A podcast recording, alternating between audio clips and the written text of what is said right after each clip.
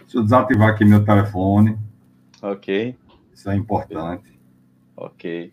Pronto, já tem pessoas online aqui. Isso. Pessoal, boa tarde. Sejam bem-vindos ao podcast da mineração, nesse nosso quadro Mino Entrevistas, formato agora, novo formato, né? Formato live. É, boa tarde a todo mundo que já está presente.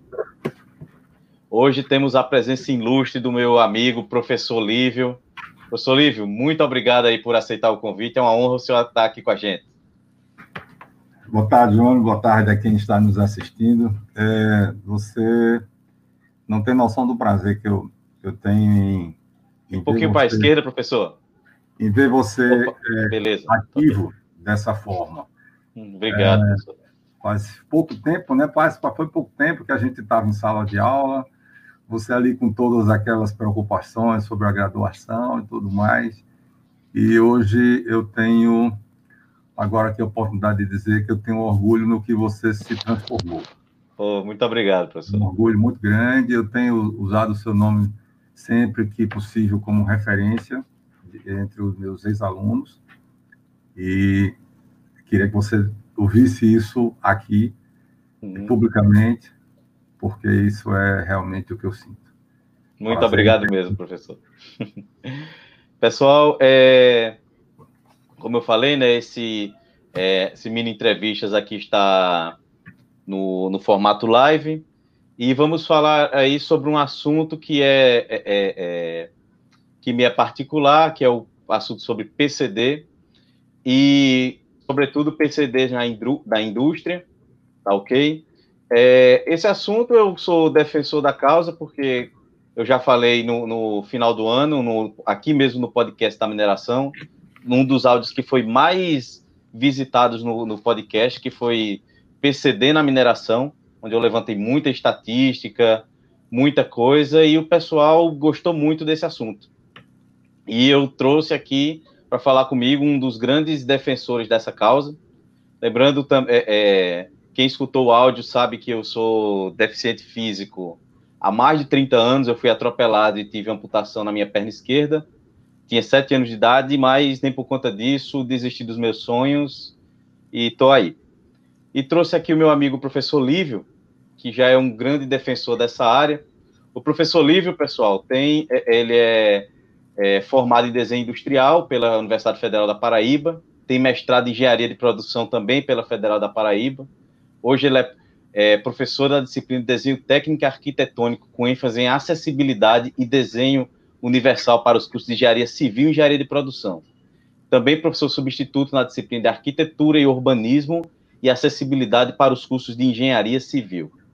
Entre as atividades ligadas à acessibilidade, inclusão e desenho industrial, professor Lívio, pessoal, tem inclusão de conteúdos de acessibilidade e desenho universal nas disciplinas de desenho técnico, conforme o decreto 5.296 de 2004, desde 2009, participante do primeiro congresso muito especial de tecnologia assistiva em agosto de 2010, apresentação da proposta de Plano Municipal de Acessibilidade na Câmara de Vereadores de Campina Grande no biênio 2011-2013, participante do primeiro seminário de sensibilização sobre acessibilidade para servidores federais do Ministério da Cidade em Brasília em agosto de 2013, membro da comissão que elaborou o projeto para a criação do núcleo de apoio aos estudantes com necessidades especiais da Universidade Federal de Campina Grande, coordenador do Fórum Permanente sobre Políticas Públicas de Inclusão das Pessoas com Deficiência em Campina Grande, de 2003 a 2008, autor de diversas propostas sobre acessibilidade e mobilidade urbana no Plano Municipal de Mobilidade Urbana de Campina Grande, o PLAMOB, titular do Comitê Técnico de Mobilidade Urbana, representando a Universidade Federal de Campina Grande, autor da proposta do municipal de ações articuladas para a pessoa com deficiência, também de Campina Grande, e orientador do projeto de extensão Inclusão e Acessibilidade, Convivência com a Diversidade Humana, da Universidade Federal de Campina Grande, e conferencista do 17º Seminário, Conhecer Cedo para Intervir Melhor, promovido pela Associação de Pais e Amigos Excepcionais de Campina Grande, dos dias 29 e 30 de agosto de 2019 com o tema Direito Subjetivo à Acessibilidade, Inclusão do Sujeito em Situação de Deficiência. Ou seja, não podia trazer ninguém melhor, ninguém mais capacitado para falar aqui com a gente. Professor, a primeira pergunta que eu tinha para fazer para o senhor era quando é que o senhor começou nessa luta né, para defender a causa dos PCDs?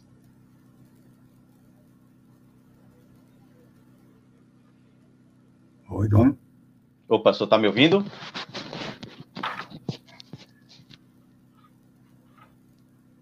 Voltamos. Está ouvindo? Sim, ouvindo e vendo. Ok. É, primeira pergunta que eu queria fazer para o senhor é como o senhor começou a defender a causa dos PCDs? Onde foi, eu poderia dizer que a, a motivação caiu assim no meu peito, literalmente no meu peito. É uma noite de domingo, eu estava descansando no sofá e minha esposa colocou sobre meu peito um exemplar da revista Arquitetura e Construção, que não é mais editada em nosso país, infelizmente. E ao folhear a revista, na seção de livros, eu encontrei uma publicação chamada Desenho Universal, um livro escrito pela arquiteta paulistana Silvana Serafim Cambiag, é, doutora em acessibilidade, é, uma, é cadeirante, professora da Mackenzie e foi secretária municipal da pessoa com deficiência lá em São Paulo. E eu, no dia seguinte, liguei para ela, porque eu estava procurando motivação para a minha disciplina de desenho, e achei essa, esse, o livro Uma Motivação a Mais. Liguei para ela, ela não estava pela manhã, mas me ligou à tarde, que me deixou muito surpreso, agradavelmente surpreso, e começamos a conversar sobre o assunto. Então, eu comecei a levar os conteúdos do desenho universal para minha sala de aula, mas é uma coisa muito incipiente, porque ainda não teria, não era uma coisa formal, digamos assim. Né? Mas o, o, choque mesmo, no que eu digo respeito à empatia, aconteceu quando eu vi uma senhora aqui de Campina Grande, chamada Cleide Lira, reclamando na numa rádio daqui, a Campina FM, que uma pessoa tinha ocupado indevidamente uma vaga que ela tinha reservada para seu filho, Gabriel, que é cadeirante. E aí, é, no, no calor daquela emoção de ouvir uma mãe fazer esse tipo de reclamação, eu parei o carro, porque eu me, me comovi com, com que eu me coloquei na cena, uhum. é, liguei para a emissora, me apresentei, e no dia estava lá na, na emissora, tinha um vereador sendo entrevistado, e terminou que a gente conseguiu, na mesma hora, entabular a conversa para marcar a primeira audiência pública sobre acessibilidade em Campina Grande. E daí a gente não parou mais. Mas o evento realmente que me fez despertar a empatia foi o clamor dessa mãe. Eu achei importante sua pergunta porque é, eu não tenho nenhuma deficiência física, a não ser a deficiência visual e às vezes a gente tem uma leve deficiência mental. De vez em quando a gente. é Todo mundo tem. E às vezes as pessoas estranham, por que é que você está se metendo nisso? Já fizeram essas perguntas para mim. Às vezes perguntavam se eu era candidato a alguma coisa, porque você não pode demonstrar. Exatamente, é. Se não tiver algum interesse, como se isso fosse, não fosse possível. Mas a verdade é que eu preciso é, ter um pouco de responsabilidade social com a, com a causa. E, por outro lado, eu tive minha formação quase toda em escola pública. Então, essa, o abraçar essa causa e brigar por essa causa é uma forma de devolver com trabalho aquilo que foi investido na minha formação ao longo de todos os anos. E olha que eu já estou com 64 anos. pois é, é, é, é realmente um, uma grande motivação aí para trabalhar nessa área. O senhor falou um negócio muito interessante. Às vezes, quando eu fico defendendo de, é, essa causa, o pessoal até me pergunta, mas por que você defende? Não, eu sou deficiente físico. Mas aonde? Se você está em pé, eles correlacionam com cadeira de rodas e tal. Supermercado, por exemplo, eu chego em supermercado, eu estou na fila lá de deficiente. O pessoal, não, mas você é especial do quê? Eu sou especial que nem ele. Aí eu até brinco. Eu, ah, você tem prótese também? Essas bichas é cara, né? Você comprou aonde? é, é, Outra pergunta, professor. A lei de, de, de deficiente, né, que é a lei 8.213, pode não parecer, mas ela já vai fazer 30 anos, e agora em julho né, ela vai fazer 29 anos. Na sua opinião e conhecimento, é, estudo, o que é que mudou desde a criação dessa lei? Você consegue falar um pouco para a gente? Olha, o primeira, a primeira coisa positiva foi a, a visibilidade. Para as pessoas com deficiência. Isso, é, na época, causou assim, uma, grande, uma grande discussão, mas ela realmente só passou a ter mais, mais ênfase a partir de 2004, quando saiu o Decreto Federal 5.296, que é o decreto que, que, inclusive, dá poder de, quase poder de lei à NBR 9050.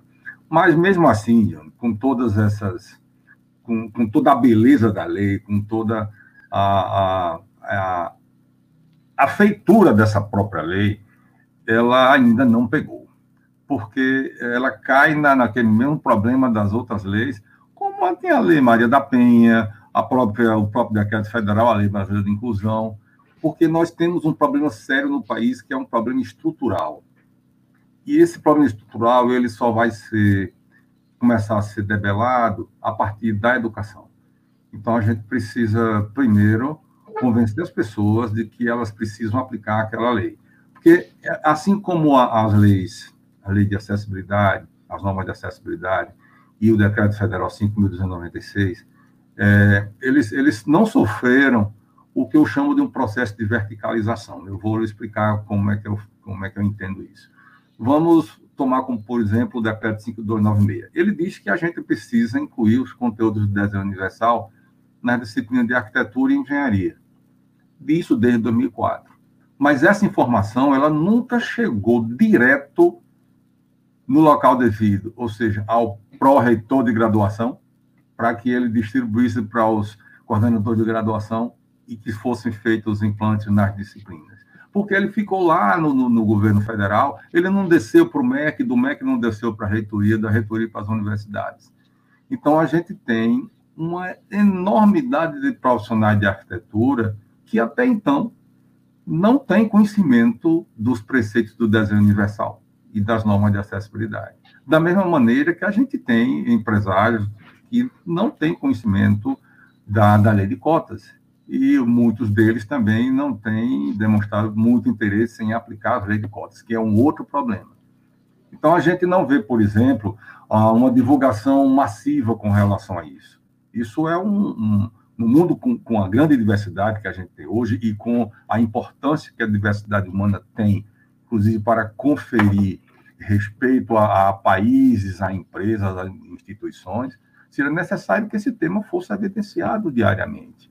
E falta também, na minha opinião, um protagonismo das pessoas com deficiência. A gente não tem uma, uma organização estrutural que representa as pessoas com deficiência sólida. É, vou começar, digamos, pelos municípios. Nem todo município tem uma secretaria municipal da pessoa com deficiência, ou um órgão semelhante. A exemplo de São Paulo, onde o CID Torquato faz um trabalho absolutamente fantástico, que é algo para se, se louvar e se espelhar. Isso enfraquece, porque você fica sem um, polo que possa começar a gerar políticas públicas, que é o que a gente precisa ter.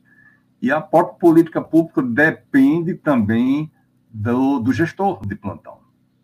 Então, a gente, às vezes, não tem essas duas coisas. É, quando o gestor tem alguma empatia pela causa, se torna um pouco mais simples, porque parte dele mesmo é a decisão. Mas quando o gestor não tem, e a sociedade, a parte mais interessada da sociedade, ou seja, as pessoas com deficiência, não tem a mínima organização para cobrar as políticas públicas, então a coisa não funciona. Então, as leis de cota vão por aí. Se você chegou, por exemplo, num cine, nem sempre você encontra lá o apoio necessário para a indicação das pessoas com deficiência.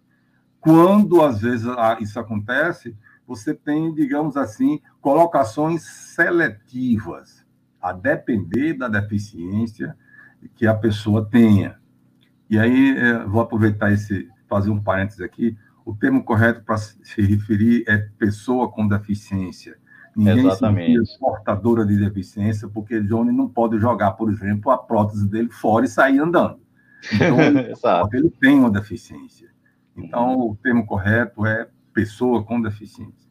Então, por conta dessas, dessas nuances que eu acabei de, de falar para vocês, é que a lei não tem a eficácia que deveria. Há uma resistência por parte ainda de grande parte dos empresários, há até um desconhecimento da, das pessoas com deficiência, há uma falta de capacitação, principalmente para aquelas pessoas que, por exemplo, eu tenho um caso aqui de um amigo que ele era motorista de ônibus, sofreu um acidente, ele estava andando de moto, sofreu um acidente, é, foi, teve uma perna amputada, ele hoje é para-atleta, superou muito bem, mas teve que passar por todo um processo de, de requalificação para poder ingressar no mercado de trabalho. Uhum. E isso precisaria de um apoio constante, continuado, da, das entidades públicas, ou de uma ONG, algo que pudesse gerenciar isso, mapear essas pessoas, dar-lhe suporte, inclusive porque para uma pessoa que passa por um acidente, perde uma perna, por exemplo, o trauma o trauma após isso é violentíssimo. Eu tenho é, casos aqui de tentativa de suicídio que as, a pessoa só consegue superar com muita ajuda. Imagine o que é você estar em condições, depois de um evento como esse, de ingressar no mercado de trabalho ou reingressar, uhum. caso aquela função que você ocupava ainda lhe acolha com a deficiência que você passou a ter. Exatamente. É. Tem mais esse, esse probleminha que a gente tem que considerar.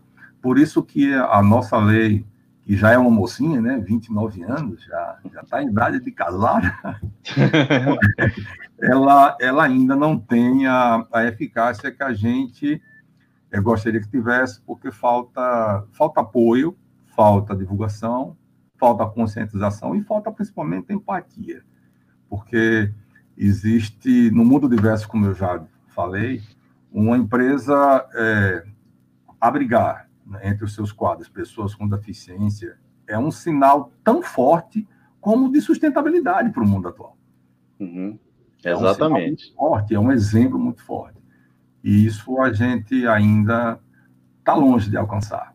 Mas é com papos como esse está tá tendo aqui, iniciativas como a sua, trabalho de formiguinha continuado, que a gente vai chegando. Então, vai espalhando a semente, não é coisa para a minha geração colher, Hum. Talvez para a sua, muito embora você. Eu não tenho nem cabelo ainda, você já está de cabelo branco.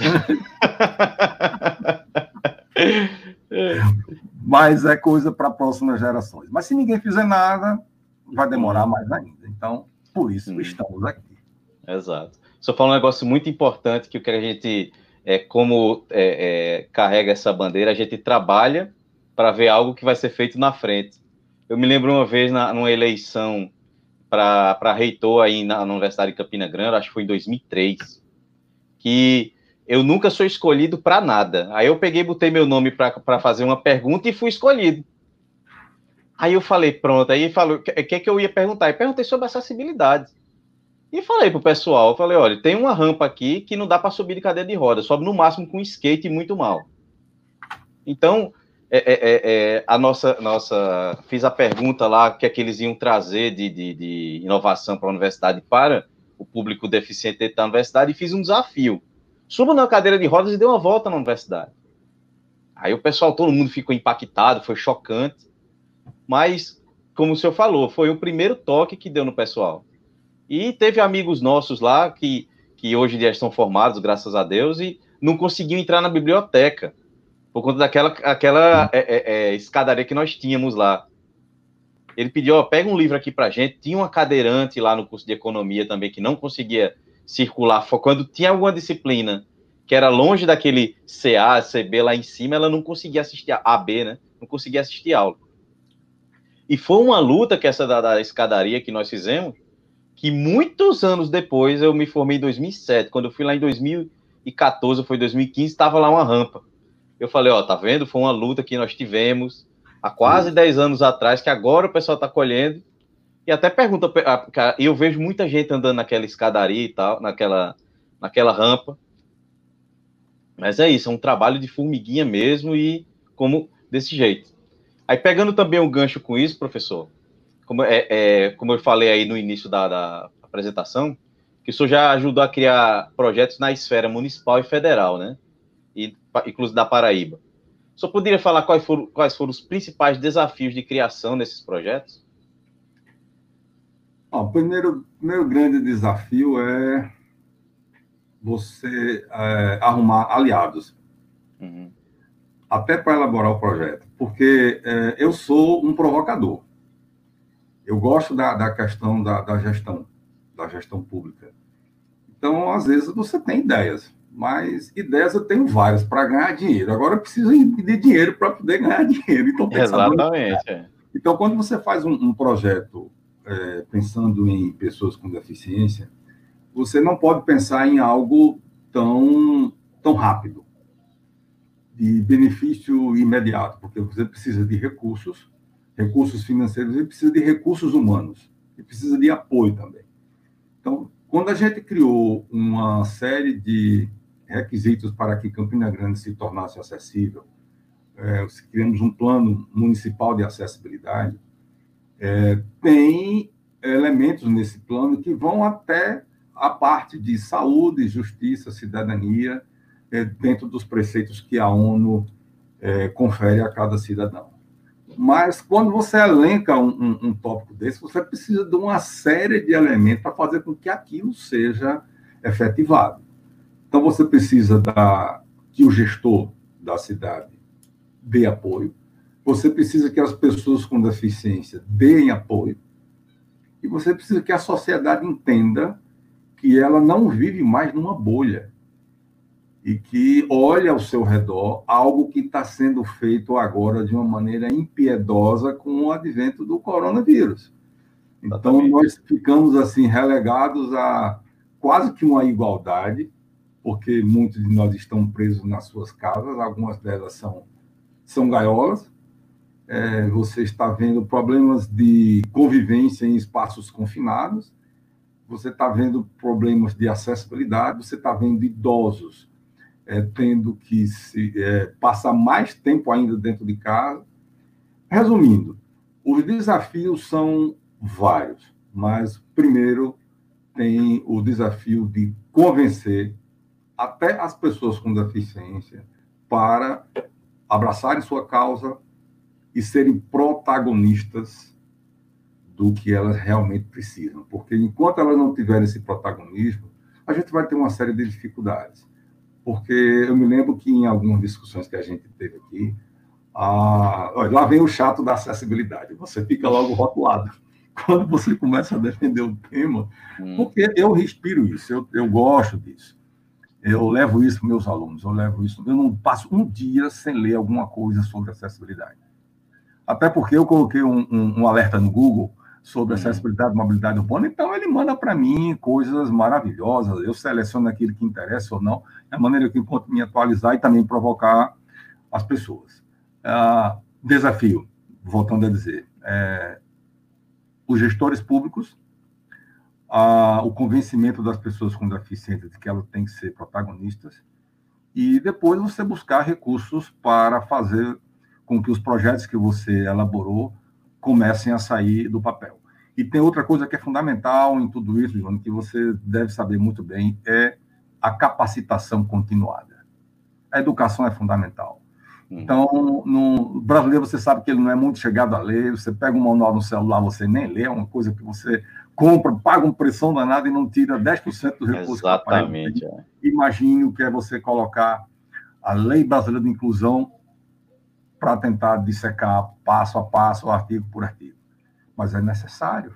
A lei de inclusão, brasileira de inclusão, está para pessoa com deficiência, assim como a Bíblia. É lá onde estão todos os seus direitos, é lá que você deve saber onde, onde você vai buscar o seu direito, como você vai recorrer pelo seu direito. Os gestores públicos hoje estão é, presos naquela lei, inclusive ela prevê sanções pesadíssimas para quem não cumpriu a lei brasileira de inclusão, mas ainda não existe a cobrança devida por parte das próprias pessoas com deficiência. Então, a gente precisa fazer esse casamento para que as coisas realmente possam acontecer.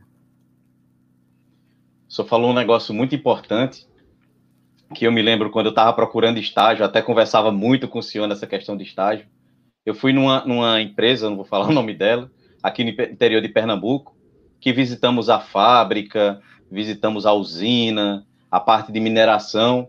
Aí estávamos eu e outros dois estudantes. Aí quando perguntaram, ah, o que é que vocês têm para sugerir? Aí uma menina falou, ah, eu acho que o processo poderia ser tal, tal jeito. Aí o outro perguntou a questão de alguma coisa de, de equipamento.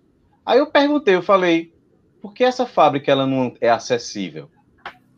Aí todo mundo olhou para mim assim abismado. Eu falei, olha, eu não vi nenhuma rampa, eu não vi nenhuma sinalização, eu não vi nenhum corrimão. Aí comecei a citar algumas coisas. A moça começou a é, é, é, me perguntar, mas por que você está falando isso? Eu falei, ah, porque eu sou deficiente físico, estou enxergando aqui. Aí, ela come... Aí eu comecei a falar com ela uma coisa, eu digo, olha, mas acessibilidade não é só para quem é deficiente físico, não. É, é para quem, quem se torna grávida, tem uma dificuldade de locomoção, como o senhor falou, é um idoso, é uma pessoa que ou quebrou a perna ou quebrou um braço, que está com algo que é, é, é, é, vai, vai acabar um dia. Então, a acessibilidade é para essa, para toda a população. Até para mesmo para a gente, que é que, para pessoas que são, tem todos os membros. Se for numa calçada que é toda esburacada, ela vai ver isso aqui não é acessível. Vai para o meio da rua disputar com os carros. Então, é. realmente, estamos, como o senhor citou muito bem aí, a questão da pandemia. Eu até falei certa vez que acho que a gente não era tão unidos porque nunca teve uma guerra, nunca teve algo que unisse a população. Estamos hoje aí, né, nascendo a fórceps esse tipo de concepção. Então, tem que realmente é, é, ter essa percepção da sociedade. Outra coisa importante que o senhor falou, só, só é, é, em questão de ler, né? Eu me lembro que quando eu entrei na universidade, a primeira coisa que eu fui ler foi o estatuto da universidade. E tem uma parte de, de, de, de assistência estudantil só para deficientes. Isso. Aí eu li todas elas, aí eu falei, ok, às vezes, quando eu ia chegar para pedir alguma coisa na universidade, ah, a gente não pode. Eu falei, não, pode sim, isso aqui é para deficientes. A mulher, não sei disso não. Aí eu mostrava o estatuto aqui. Tá aqui o estatuto. Aí ela assim, aí ela, ah, tá, então pode. Nem eles Lembra da verticalização que eu lhe falei? A verticalização está lá na, na, no estatuto, na reitoria, mas não chegou lá em quem vai aplicar isso, né? No Exatamente. caso, que vai atender a sua solicitação. Isso é uma coisa, realmente, é muito comum acontecer e nos causa um problema terrível no que diz respeito à, à execução da, das políticas públicas. Isso realmente é, é algo preocupante e é, tem que ser mudado. Essa mentalidade a gente tem, tem que mudar, porque senão nós não vamos alcançar ah, nem o perto do que a gente necessita para dar, conferir o direito universal de acesso às pessoas com deficiência, a todos os cidadãos, né? Que a gente, como você bem falou, qualquer pessoa. Eu já tive uma habilidade reduzida por umas duas semanas. Eu sofri um, um pequeno acidente num, num, treinamento, uma dorzinha no joelho que só vim sentir no dia seguinte, e no outro dia de manhã não conseguia sair da cama. Saía muito coxo, não conseguia levantar o pé. E nesse dia eu tinha uma entrevista de rua com uma televisão. E aí eu tive que dirigir, meu carro não era automático nessa época, a embreagem era um horror, eu estava passando marcha no tempo. tive que andar subir, subir é, é, meios fios, com o joelho doendo, latejando, a dor vinha na cabeça. Ó, cara, isso para mim foi um, um exemplozinho assim, bem pequenininho do que muita gente passa a vida inteira, né? Uhum. E sem ter quem por ela tenha empatia e às vezes até o caso de compaixão que a gente não deseja que isso aconteça com ninguém. Mas eu já me coloquei nesse lugar é, pela dor, né? E a, a gente sabe que quando você vivencia um pouco, ah, você se torna mais sensível. E vou aproveitar uma coisa que você falou sobre é, conhecer na pele. Tem um prefeito de Bogotá, Henrique Penhalosa, ele, ele deu um, uma nova cara à cidade e ele tem uma filosofia que eu gosto muito. Ele disse que se pudesse, amarraria uma cadeira de rodas nas costas de todo o secretário de planejamento e mandava conhecer a cidade. Porque ele cunhou uma frase que eu acho maravilhosa, que a cadeira de rodas é a máquina do planejamento urbano. Não que você vá, vá excluir outras pessoas com deficiência, mas por onde uma cadeira de rodas passa,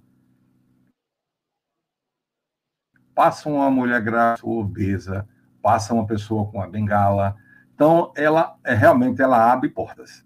Se você uhum. tiver o local, o local que a cadeira de roda possa passar, todo mundo passa. E por onde uma pessoa passa, todas devem passar. Por onde uma pessoa sai, todas devem sair. Então, o Henrique Penhalosa cunhou essa frase que eu carrego comigo e sempre que tenho oportunidade eu. Hum.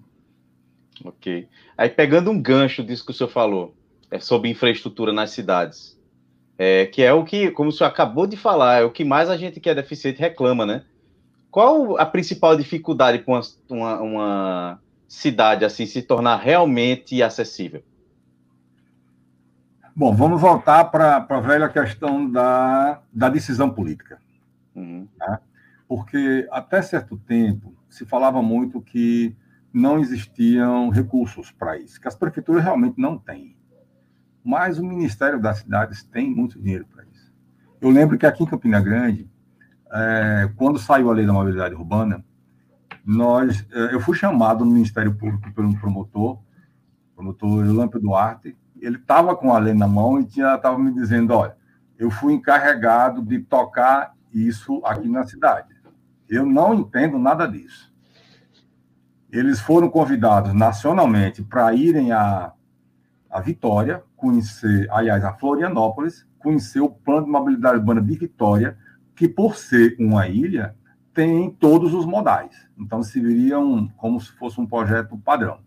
E aí, na volta, discutir na sua cidade. Então, a gente programou que, quando ele voltasse de lá, a gente mostraria isso para os gestores locais e tomaríamos é, tendência, digamos assim. Né? E assim foi feito.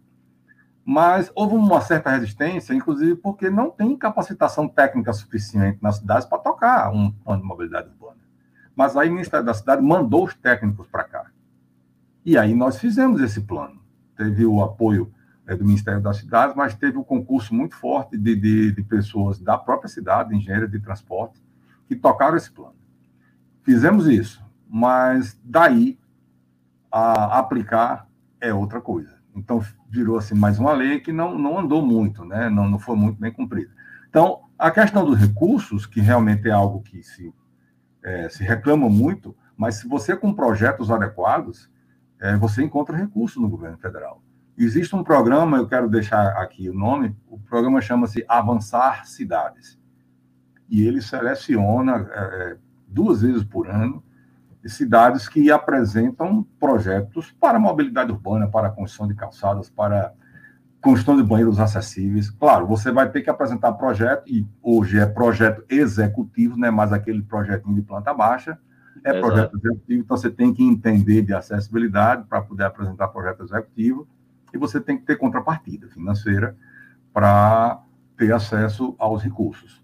Então, eu estou vendo na liberação de recursos que cidadezinhas pequenas, aqui no Rio Grande do Norte, na cidade chamada Macaíba, pegou dinheiro para calçada. Dizer, quando você começa a fazer calçada, você começa a abrir a cidade. A calçada é o principal item da mobilidade urbana, ela é a estrela da mobilidade urbana porque é na calçada que a gente sai do privado da nossa residência para o público da rua.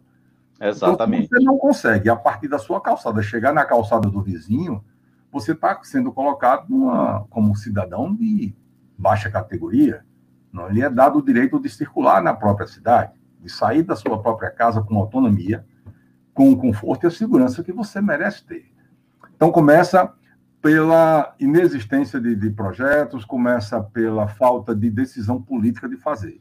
Porque nós temos cidades com muitos projetos sendo tocados, mas nem sempre com a velocidade ou, e a consistência que deveria. Tem muitos projetos também engavetados. A gente tem ouvido reclamações nesses, nesses alertas que eu recebo de, de mobilidade urbana e de acessibilidade. Eu vejo muitas notícias assim, de projetos que estão engavetados por falta de execução e não foi engavetado, às vezes até chegou recurso, mas o calendário foi atropelado e a coisa não aconteceu. Então você precisa de decisão política, precisa de corpo técnico. É importante demais que em toda a prefeitura você consiga ter pessoas com capacitação técnica em cargos efetivos. Porque quando você coloca, por exemplo, um um secretário de planejamento ou um adjunto de planejamento que não é do quadro definitivo da, da prefeitura do município, quando muda o gestor, ele vai embora, leva a expertise toda. E capacitar uma pessoa dá muito trabalho. Exatamente. Continuada, não é fazer um curso. Eu já fiz alguns cursos de acessibilidade, hoje eu faço um de acessibilidade aplicada, é continuado. Com um professor lá de São Paulo, um arquiteto, Eduardo Ronquete, E eu tenho, tenho um grupo do WhatsApp no nosso curso, tem mais de 250 profissionais do país inteiro. Inclusive, John, é bom que eu, por justiça, frisar aqui, é, eu pedi informações a uma arquiteta carioca, Leila Mello, foi ela que me deu uma, umas dicas interessantíssimas do que são os problemas enfrentados pelas pessoas com deficiência na indústria, ou como as indústrias não são acessíveis. Que a gente vai conversar um pouquinho sobre isso, vou deixar como sendo a cereja do bolo, porque okay. até para ler o currículo dela vai dar trabalho, que a mulher... Mas pode ler. É, bom, você quer tocar sobre isso agora ou quer... Não, eu queria... Eu queria...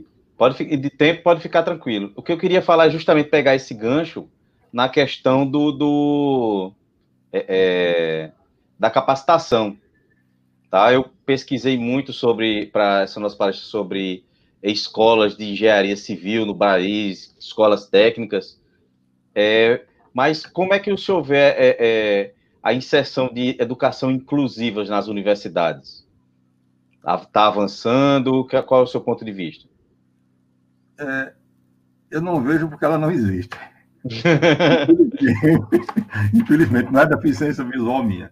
Veja, é, quando, quando a gente é, teve o decreto 5.296, que ele previa a inserção desses conteúdos, havia uma esperança de que as coisas realmente começassem a mudar. Nós já estamos em 2020. Em 2015 entrou em vigor a Lei Brasileira de Inclusão, que ela ratifica esse decreto, e além de trazer para dentro dessa, desse decreto, dessa lei, a NBR 9050, que agora não é mais uma norma, ela tem força de lei. Mesmo assim, as universidades, as faculdades, as universidades, os cursos de engenharia, arquitetura, eles não incluíram ainda esses conteúdos de desenho universal. Recentemente, ah, foi aprovado e homologado um parecer do Conselho Nacional de Educação Superior, determinando que os conteúdos de desenho universal fossem inseridos nos cursos de engenharia e arquitetura, a partir de janeiro de 2020. Aí a pandemia deu, deu aquele cortezinho, né? Mas isso não chegou para as universidades. Nós não recebemos isso na nossa universidade. Eu vim conhecer esse parecer dentro do curso de acessibilidade aplicada. O nosso, o nosso instrutor, o nosso professor mandou para mim. Eu não conhecia esse parecer do MEC.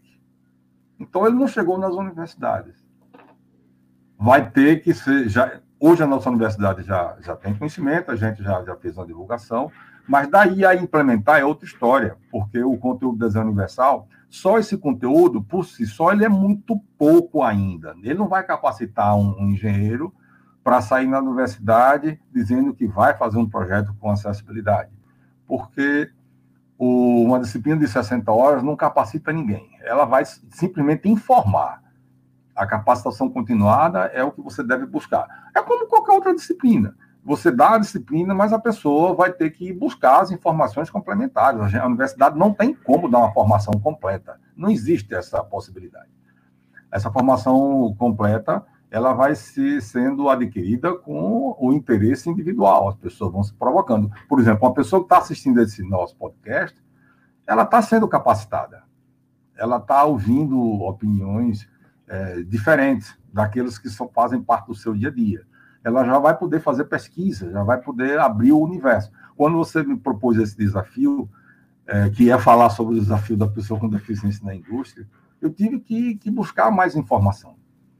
Mas no final a gente vê que tudo cai no contexto do pecado original, que é a falta de decisão política de, de fazer, a falta de capacitação de pessoas, a falta de educação é, de, a partir da base.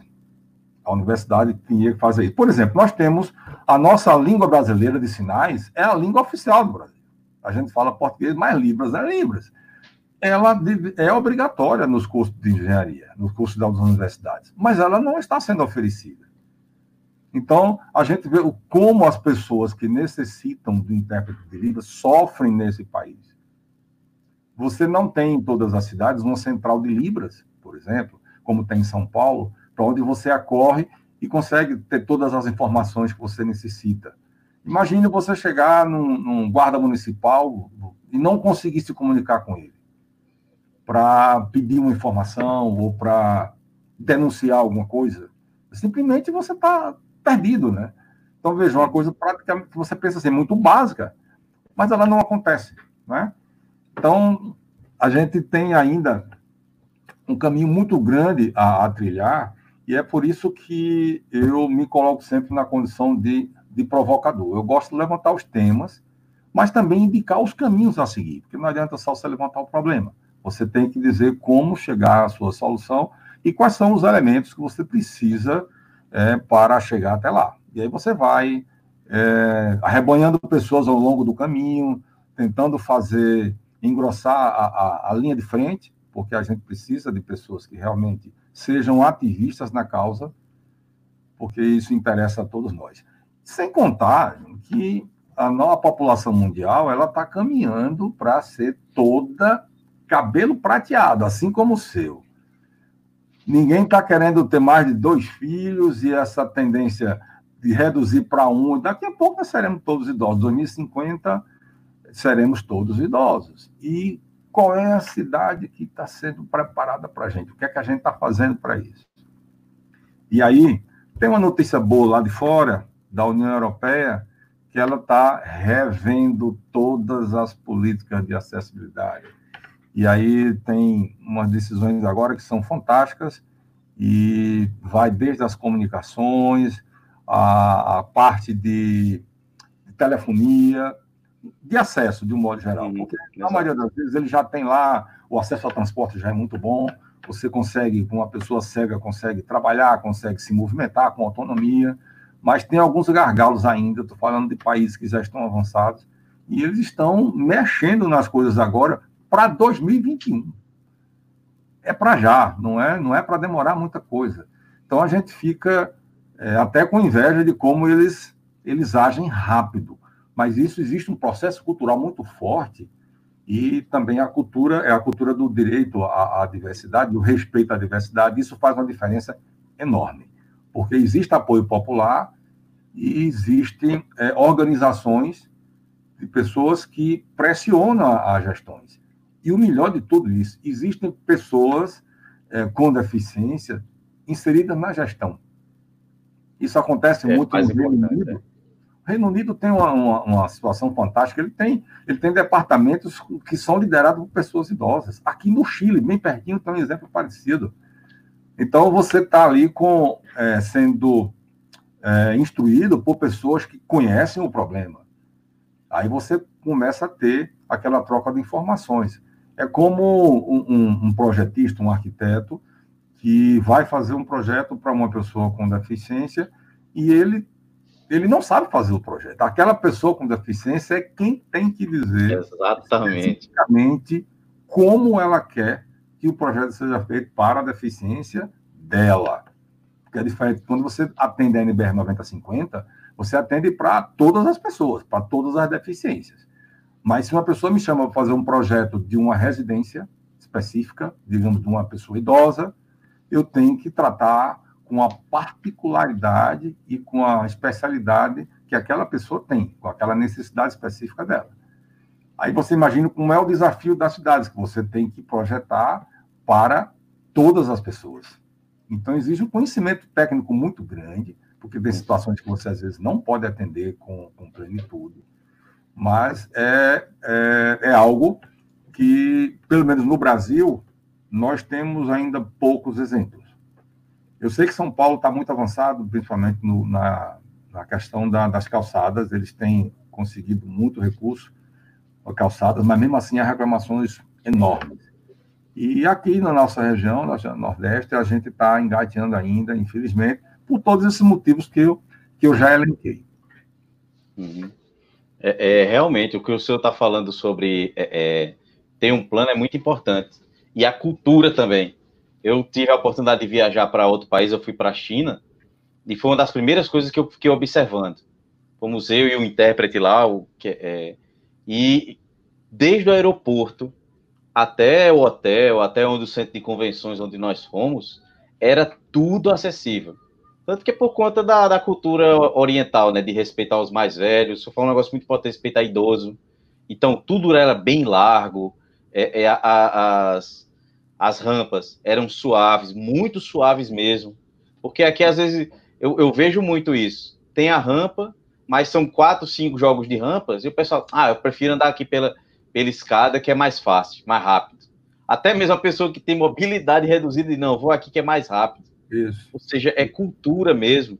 E um, um ponto que eu gostaria de, de fazer um, um, um, adendo que o senhor disse, que é a, a experiência, a capacitação técnica.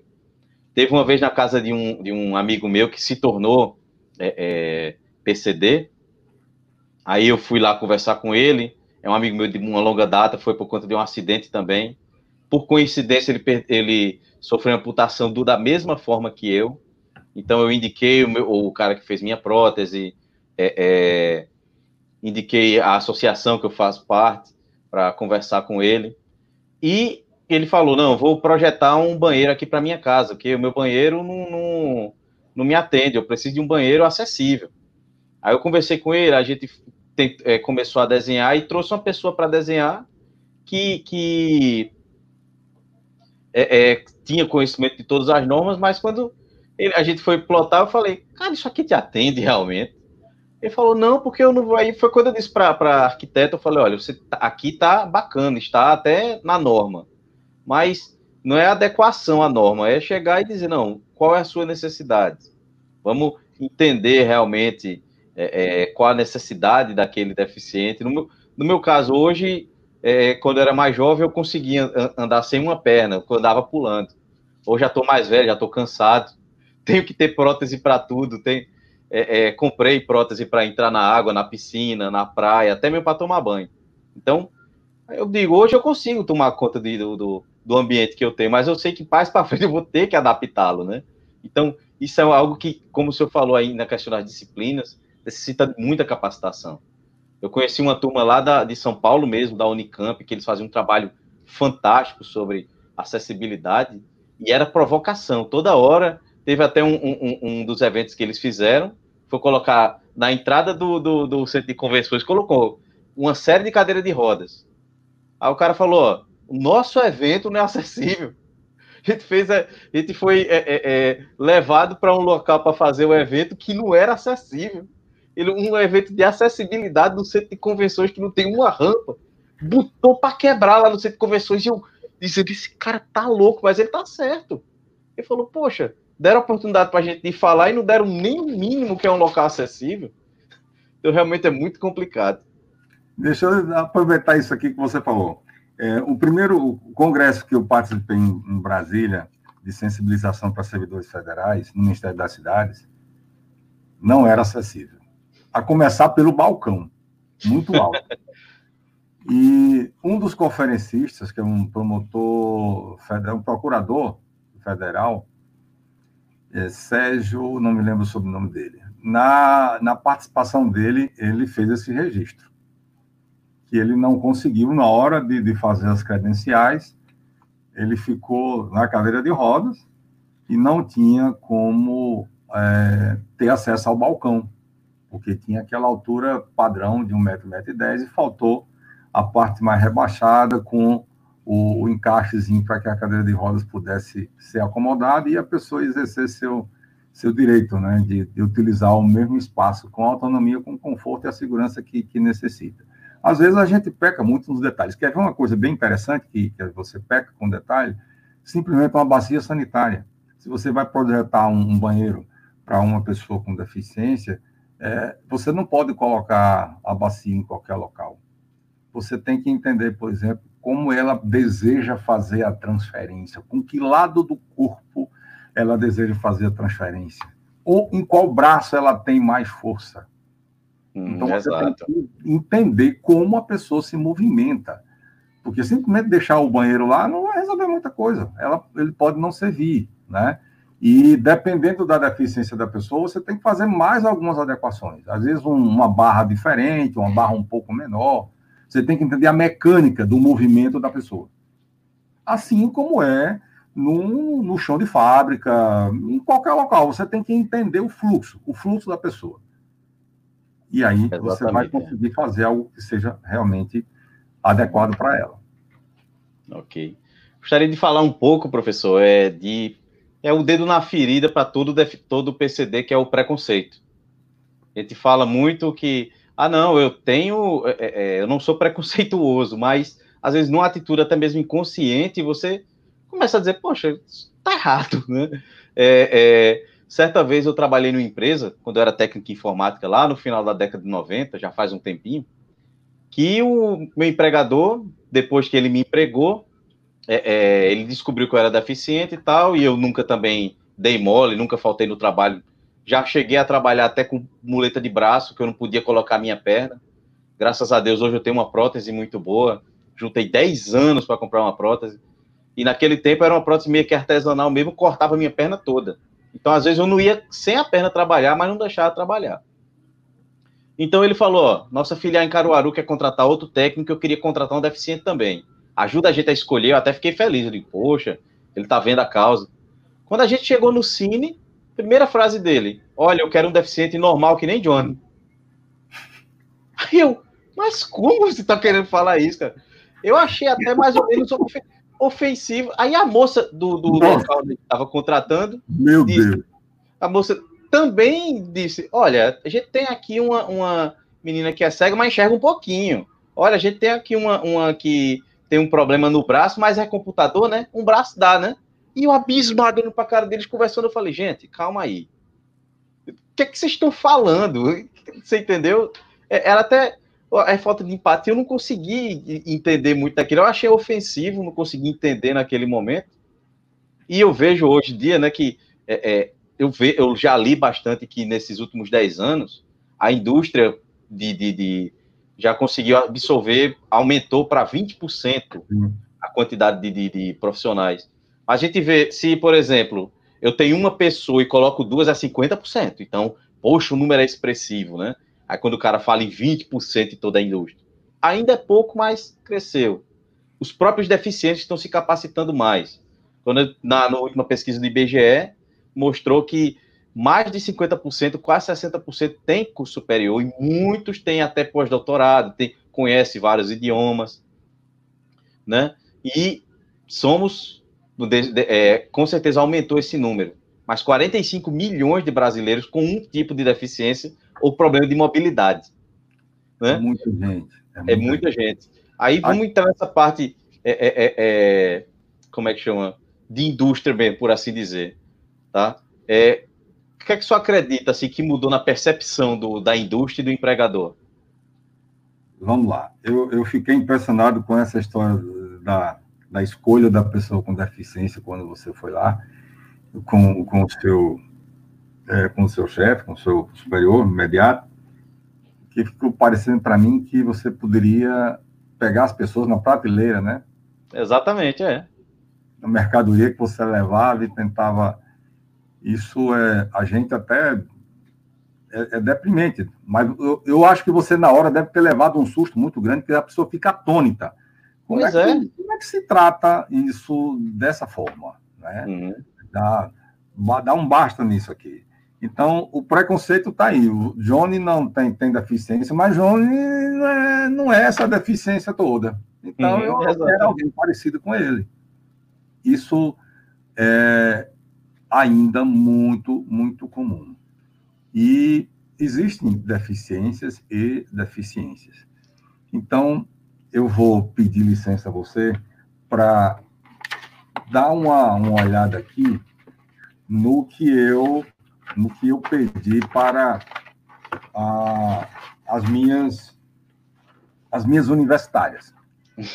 Quando você me lançou o desafio eu fiz logo contato com uma grande amiga, arquiteta, Regina Coen, da UFRJ, uma pessoa que é consultora internacional. Só, só uma pausa, professor. Ela está presente, está mandando muitas mensagens para o senhor, está participando muito aqui, tá ok? Ah, Regina, é, eu sou apaixonado por Regina. Ela, ela sabe disso, é uma referência muito grande para todos nós.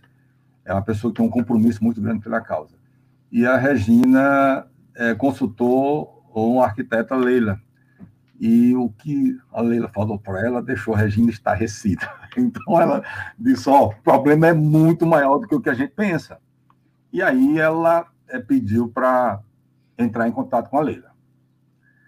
A Regina já está colocando aqui, ó, nada sobre nós sem nós. Exatamente. Exatamente. Então, eu conversei com a Leila, que é nossa colega também do curso de acessibilidade, uma pessoa extremamente simpática, extremamente acessível, e eu vou aqui ler para você um pouquinho do currículo da Leila. Ela é arquiteta e urbanista, é, com gerenciamento de projetos pela CV MBA em plataforma BIM. Experiência profissional na elaboração de projeto laboratório, sala limpa, área classificada em nível de biossegurança, industriais e escritórios. Forte atuação em serviços de gerenciamento de projetos. Arquiteta e urbanista formada pelo FRJ, agora vem ela. Com mais de 20 anos em experiência desenvolvendo projetos voltados para o setor de saúde, indústrias farmacêuticas, humana, veterinária, farmoquímicas, cosméticas, nutracêuticas, produtos para a saúde e projetos hospitalares. Conhecimento das leis e normas Anvisa, mapa, guias nacionais e internacionais de aprovações, juntamente com órgãos reguladores. Ou seja, ela sabe muito. E me disse que não sabe nada. Repara só, quando a gente começou a conversar, ela faz muito projeto, ela aprova projetos na Anvisa, que é um órgão muito exigente, mas ela se deparou com um problema com, com a própria norma, que é a norma NBR 9050, ela não é uma norma de interpretação muito fácil, e ela deixa ainda algumas dúvidas. E foi aí que ela entrou para fazer o curso de capacitação, que hoje eu faço também. E aí, no curso, ela começa a discutir algumas coisas com a grande experiência que ela tem, que ela tem uma vivência prática de projeto e ela se depara também com alguns empecilhos para que as pessoas com deficiência cheguem realmente ao chão de fábrica, notadamente nesse chão de fábrica específico da indústria farmacêutica, indústria de cosméticos, nutracêuticas. Por exemplo, nem todo local de uma indústria dessa possibilita que uma pessoa em cadeira de rodas tenha acesso. Locais que você tem que fazer higienização dos pés para entrar.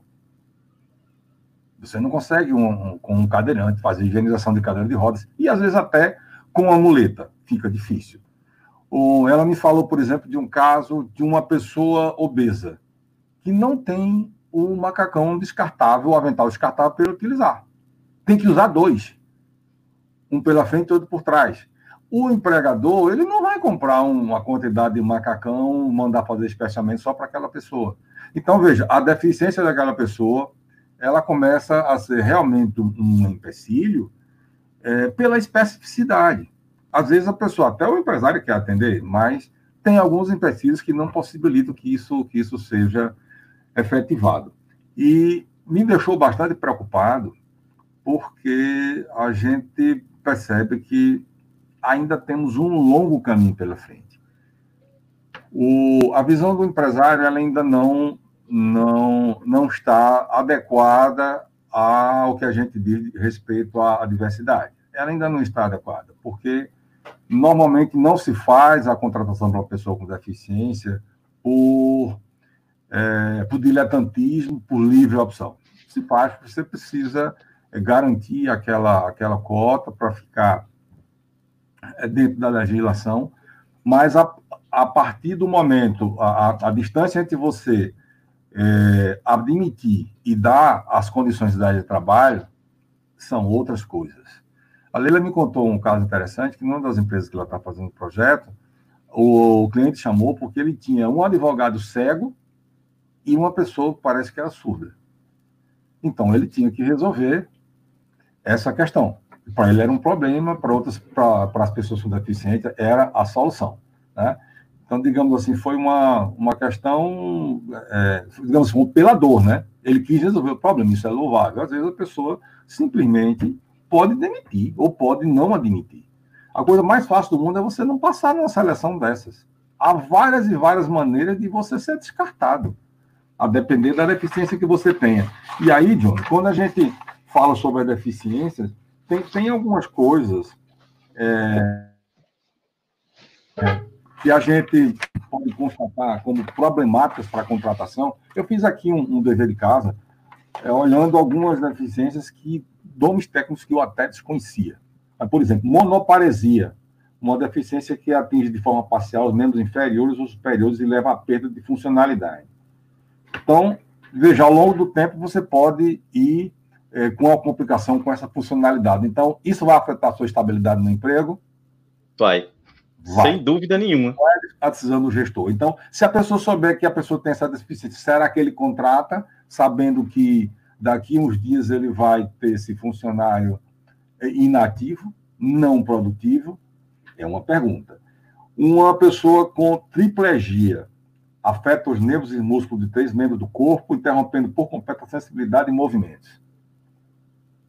É difícil você encontrar mercado de trabalho para uma pessoa com esse tipo de deficiência.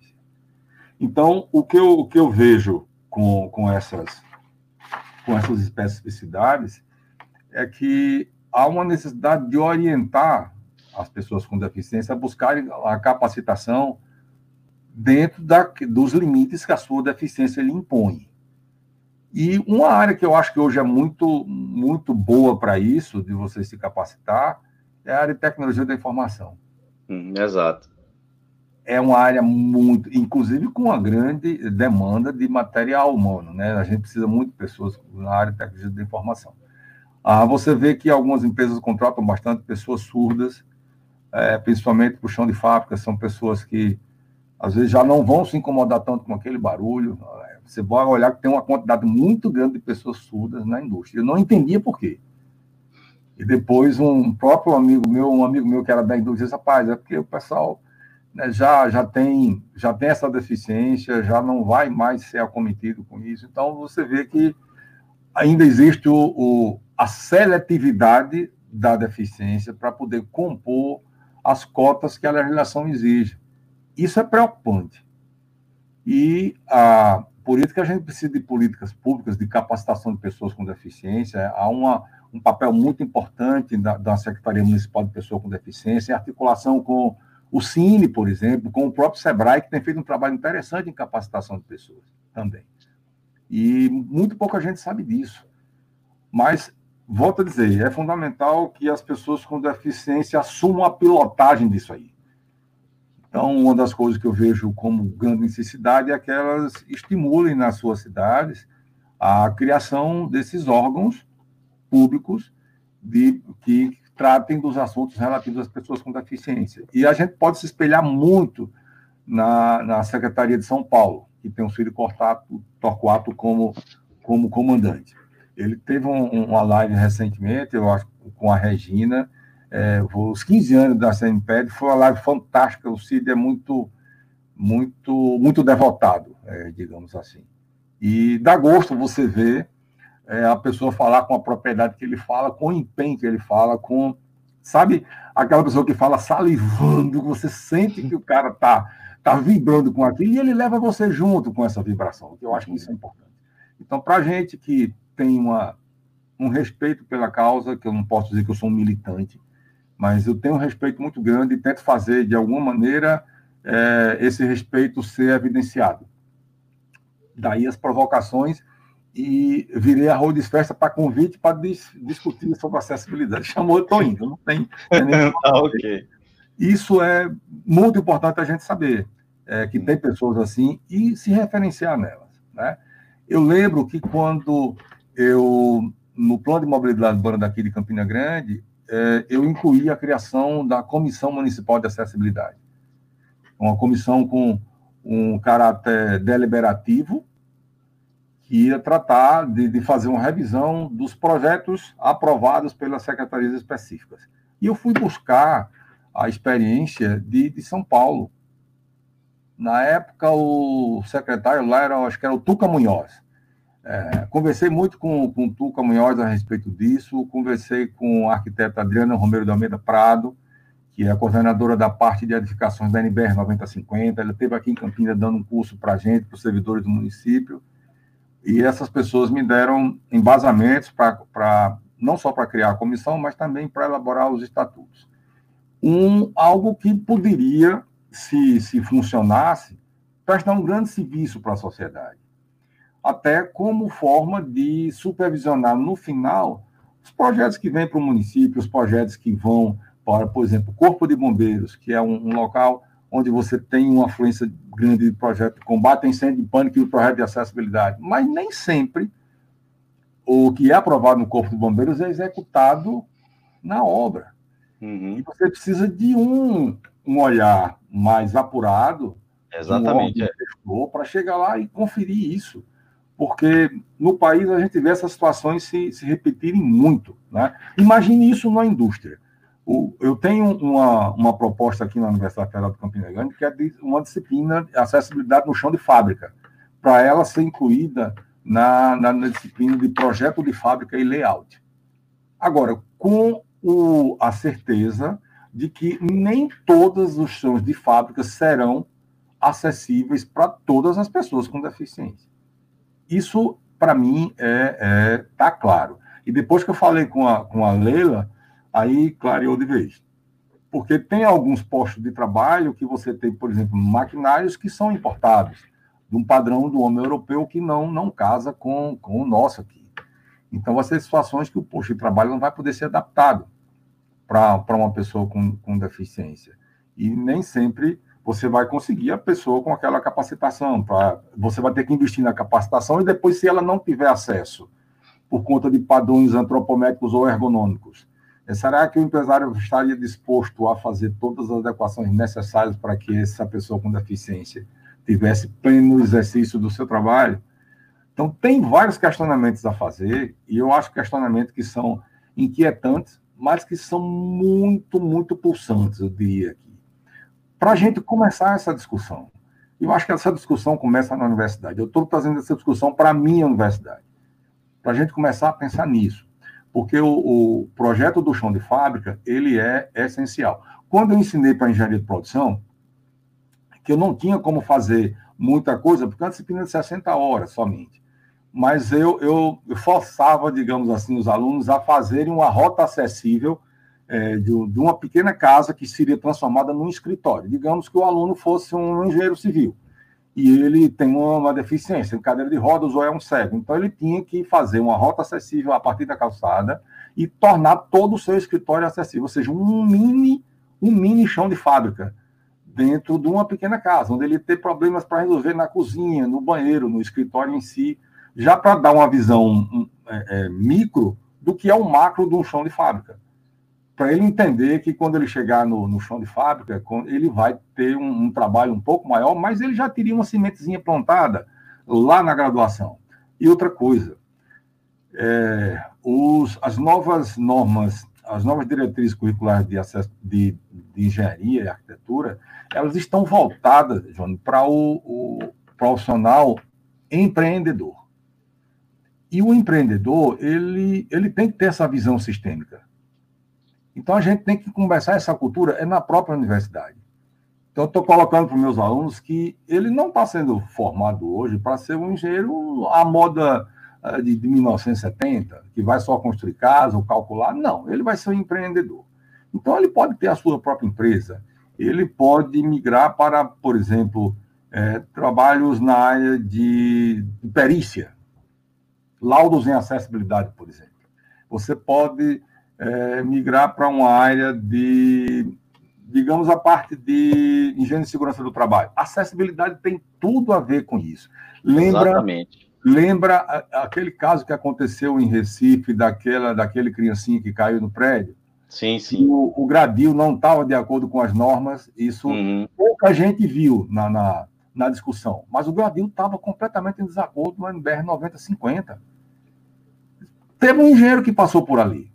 Teve um arquiteto que passou por ali. Alguém assinou aquele projeto. Né? Então, será que quem assinou tinha plena consciência do que fez? Uhum. Será que quem fiscalizou tinha plena consciência do risco que deixou passar, deixando aquela coisa ficar daquele jeito? Né? Então, isso a gente tem que trazer para a universidade. Então, quando você oferece, e eu gosto muito de citar exemplos que, que são oferecem risco, né? Mostrar onde, onde é que está a ferida, botar o dedo em cima dela e dizer, você não deve fazer isso. Porque na universidade ninguém ensina ninguém a fazer nada errado. Não tem essa cultura na universidade. Hum. São coisas que às vezes você vai deixando ao longo do caminho, vai, depois que sai de lá. Mas por motivos que a gente, às vezes, é, motivos transversais, mas pela própria universidade, não. E é, é essa formação que a gente está dando a, a, ao nosso, nosso estudante para que quando ele vire empreendedor, que é uma tendência, ele chegue a ser um empresário, ele já traga essa visão. E eu olho para a sua empresa, olho para a sua fábrica com o olhar inclusivo. É, a Leila estava falando para mim que, que tem algumas empresas para as quais ela fez projeto, que você tem acessibilidade que fica ali na área comum, fica na recepção e tudo mais. E depois, por exemplo, locais de laboratórios com acesso restrito. Não dá para você passar com a pessoa em cadeira de rodas. Tem locais que você precisa vários sensores, abre porta, fecha porta, questão de segurança e de segurança sanitária também, que nem toda pessoa com deficiência pode ser encaixada lá. Quer dizer, você tem que ter uma seletividade para a contratação isso abre espaço para que a gente pense cada vez mais na capacitação. Porque quando ela me deu esse exemplo da indústria farmacêutica, eu estou descobrindo aqui um nicho onde você pode capacitar pessoas. Exatamente. Para mim, vi problemas. Falei, aqui você não tem condição de encaixar todo mundo, ou quase ninguém. Então, para mim, o caminho é descobrir como a gente pode encaixar pessoas com deficiência nesse nicho aqui. Como estimular a formação e a capacitação de pessoas com deficiência para atender a esse nicho e proporcionar que a, que a indústria específica atenda as cotas de maneira mais efetiva, porque aí não vai precisar fazer aquela escolha de prateleira, você vai indicar a pessoa com formação específica para lá, já sabendo as limitações. Eu acho que é, essa, essa, essa visão eu tive hoje, pela manhã, enquanto eu trabalhava ali fora varrendo o quintal, né, pensando na live, mas varrendo o quintal, né, tô, minha tarefa doméstica pela manhã. Cara, uma coisa que eu posso conversar com o Dona é sobre isso, que né, essa indústria, ela pode se transformar num nicho se você souber trabalhar isso. Agora, Exatamente. é um trabalho vai depender de uma junção de forças, né?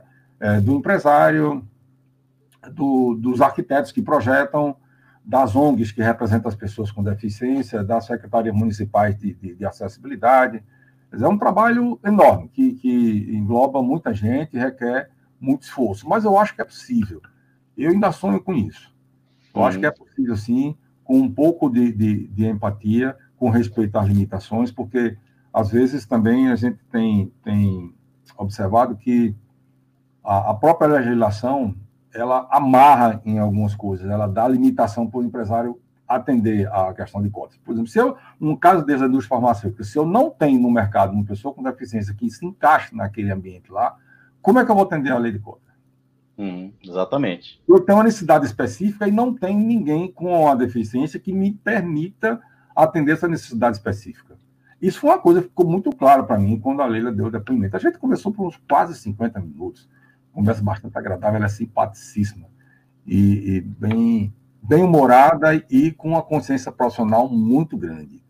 Uhum. Mas, e, e, aí, voltando para a Leila, ela me disse que teve que procurar capacitação para poder atender melhor os clientes dela que precisavam do projeto. Porque o que foi aprendido na, na, na faculdade ou na universidade não é suficiente, realmente não é. Não é de forma alguma. Eu recomendo a, a capacitação continuada, para qualquer profissional de engenharia, de arquitetura, é, profissionais da área de saúde, se você realmente está interessado, advogados, pessoas que têm que entender. Tem um nicho de mercado muito grande é, na área do direito, né? porque as demandas elas vão crescer assustadoramente. Uhum. Vão crescer assustadoramente, porque o, o que a gente está vendo, principalmente agora, depois da pandemia, que tem muitos casos que estão sendo colocados aí é, na, na, mais na área de, da, de edificações, né?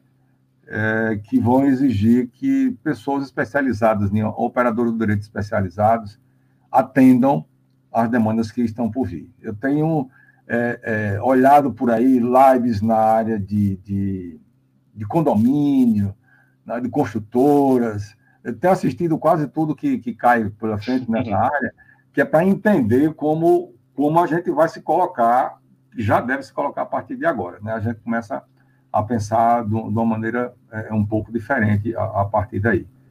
Eu tenho essa, essa certeza, Bruno, que o, o olhar ainda não é aquele olhar que a gente gostaria. Porque o olhar do empresário é o olhar da sociedade. A sociedade não enxerga a pessoa com deficiência com a é, com o olhar da, da empatia e da, do direito, da igualdade de direitos. Isso ainda não é, é, não é visto e, infelizmente, isso cria embaraços. E eu já vi situações constrangedoras, é, já vivenciei com, ao lado de pessoas com deficiência situações constrangedoras, e é muito difícil de você absorver isso, né? Eu já cheguei a me emocionar umas duas ou três vezes diante de situações assim. E imagino que é você não poder prover o seu sustento, não ter trabalho porque você tem uma deficiência. Né? Isso não, não deveria acontecer. Para mim é o mais é o mais terrível. Mas é, é, um caminho que a gente tem que percorrer, né? E eu fico muito feliz, cara, que um jovem como você, é, com esse olhar real, inclusive porque você conhece isso, você tem na pele, mas você trilhou o caminho de incentivar outras pessoas a seguirem um caminho semelhante ao seu. E provocar as pessoas a ter esse olhar é uma, uma atitude absolutamente fantástica. Porque você não, não se acomodou, eu sei que você é inquieto, eu vi isso desde lá a graduação. A gente, a gente tinha umas conversas bastante animadas né, sobre isso, Exatamente. participativo, né?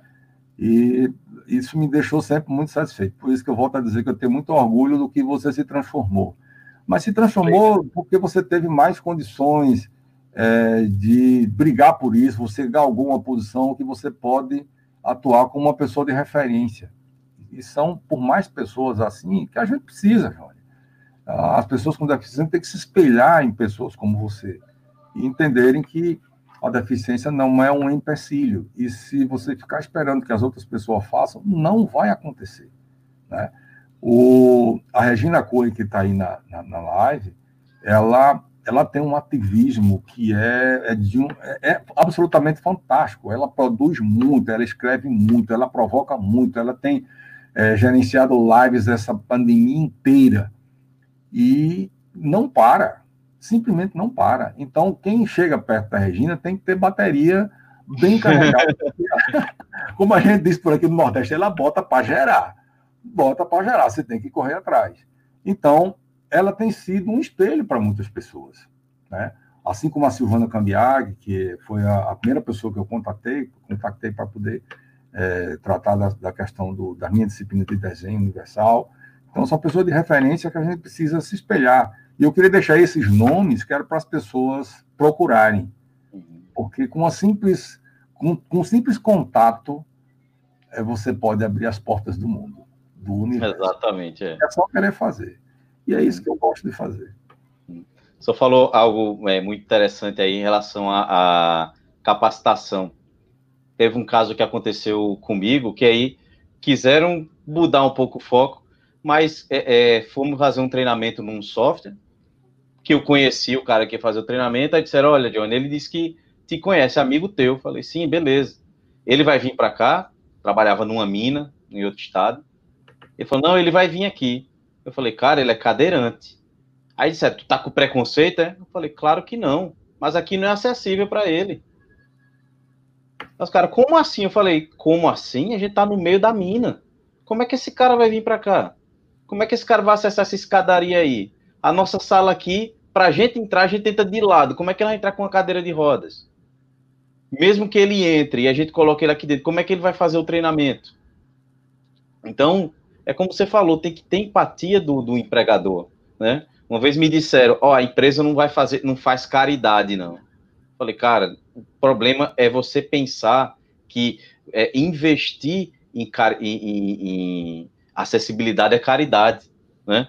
Você, um dia você vai se tornar um cara com problema de acessibilidade, aí você vai sentir falta da caridade que você não fez anos passados. Eu disse isso para um empresário uma vez no plenário. É, e outra coisa também muito importante é, é a gente saber, a, a, eu falo muito isso para muitos deficientes amigos meus, que se tornaram, né, depois de acidentes, é saber a, a, a limitação. Eu sei, eu até, é, é, recentemente eu consegui correr depois de muitos, muitos anos, meu antigo diretor, doutor João, me incentivou muito a, aí quando eu estava comprando minha prótese, ele falou, não, atrase sua compra. Eu falei, mas por que atrasar ele? Você não pensa em correr, não? Eu digo, não, não consigo correr ele. Por que não você não consegue? Né? Aí eu peguei e comecei a pesquisar, eu digo, ó, essa perna aqui não é para um corredor, mas é para baixo impacto. Ele, ó, então compra essa aí. Aí eu peguei, atrasei mais dois anos, juntei mais dinheiro, comprei e consegui, porque eu sei a limitação, eu não vou correr uma maratona. Mas eu sei que meus cinco quilômetros ali eu tô correndo, né? E coisa mesmo. Boa, cara, que coisa boa. Mas mesma coisa no chão de fábrica, eu já falei muito isso, o senhor falou muito bem de, de, de, de saber até mesmo guiar o deficiente e dizer, olha, cara, isso aí você não vai poder fazer num laboratório, por exemplo. Você consegue trabalhar num laboratório, consegue trabalhar num caso desse no chão de fábrica.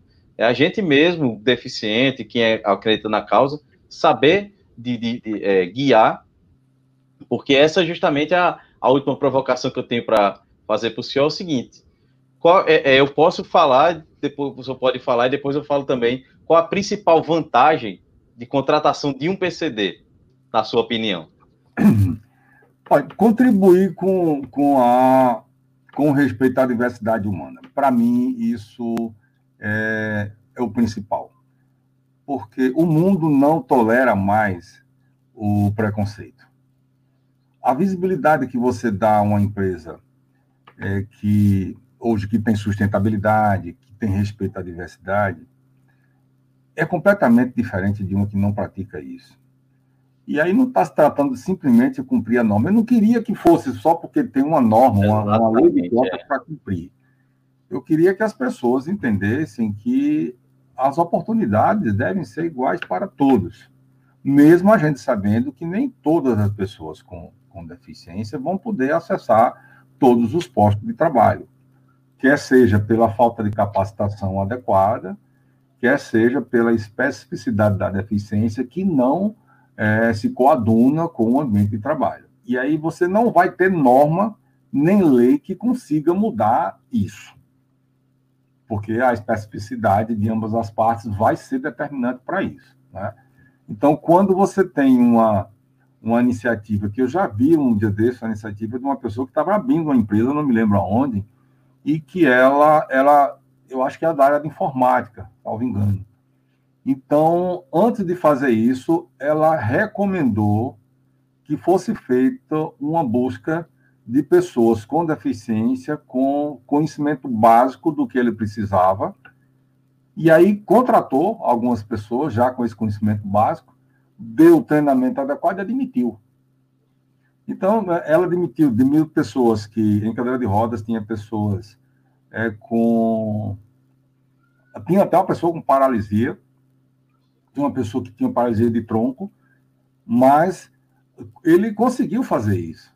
Então, o, o, o pontapé foi dele, ele, ele foi para a origem, né? Então, buscou no mercado, provocou no mercado a, a busca por pessoas com deficiência que tivesse alguma capacitação inicial para o que ele queria, e aí deu o complemento. É como uma coisa muito simples, que às vezes a empresa faz, ela quer você, você tem todo aquele é, é, requisito que ela tem, mas você não fala inglês. Então ela vem para cá que eu pago o teu inglês. Não fazem isso?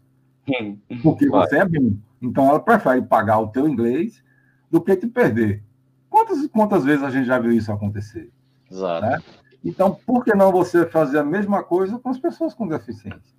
Uhum. Buscar no mercado, provocar a, a provocar que apareçam essas pessoas no mercado. Agora, isso não se consegue da noite para o dia.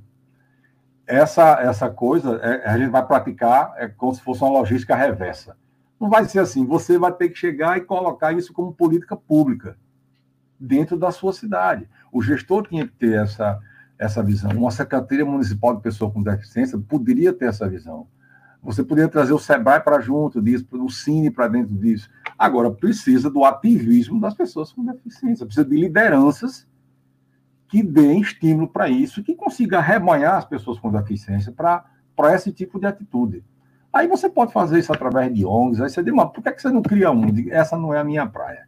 Eu não sou, eu não sou dessa área, eu sou, como eu sou um provocador, eu gosto muito da, da questão da, da mobilidade, da, da sala de aula, para mim é fundamental.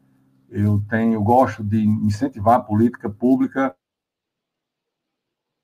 É, nós temos um projeto de extensão, inclusive MEI, que tem uma, uma, um edital para extensão no modo remoto.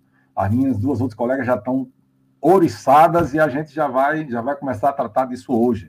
Nós temos projeto de extensão que, é, com alunos de todos os cursos da universidade, você tem arquitetura, tem engenharia civil, você tem da psicologia, tecnologia da informação, e essas pessoas sugerem projetos e elas executam, a gente só supervisiona.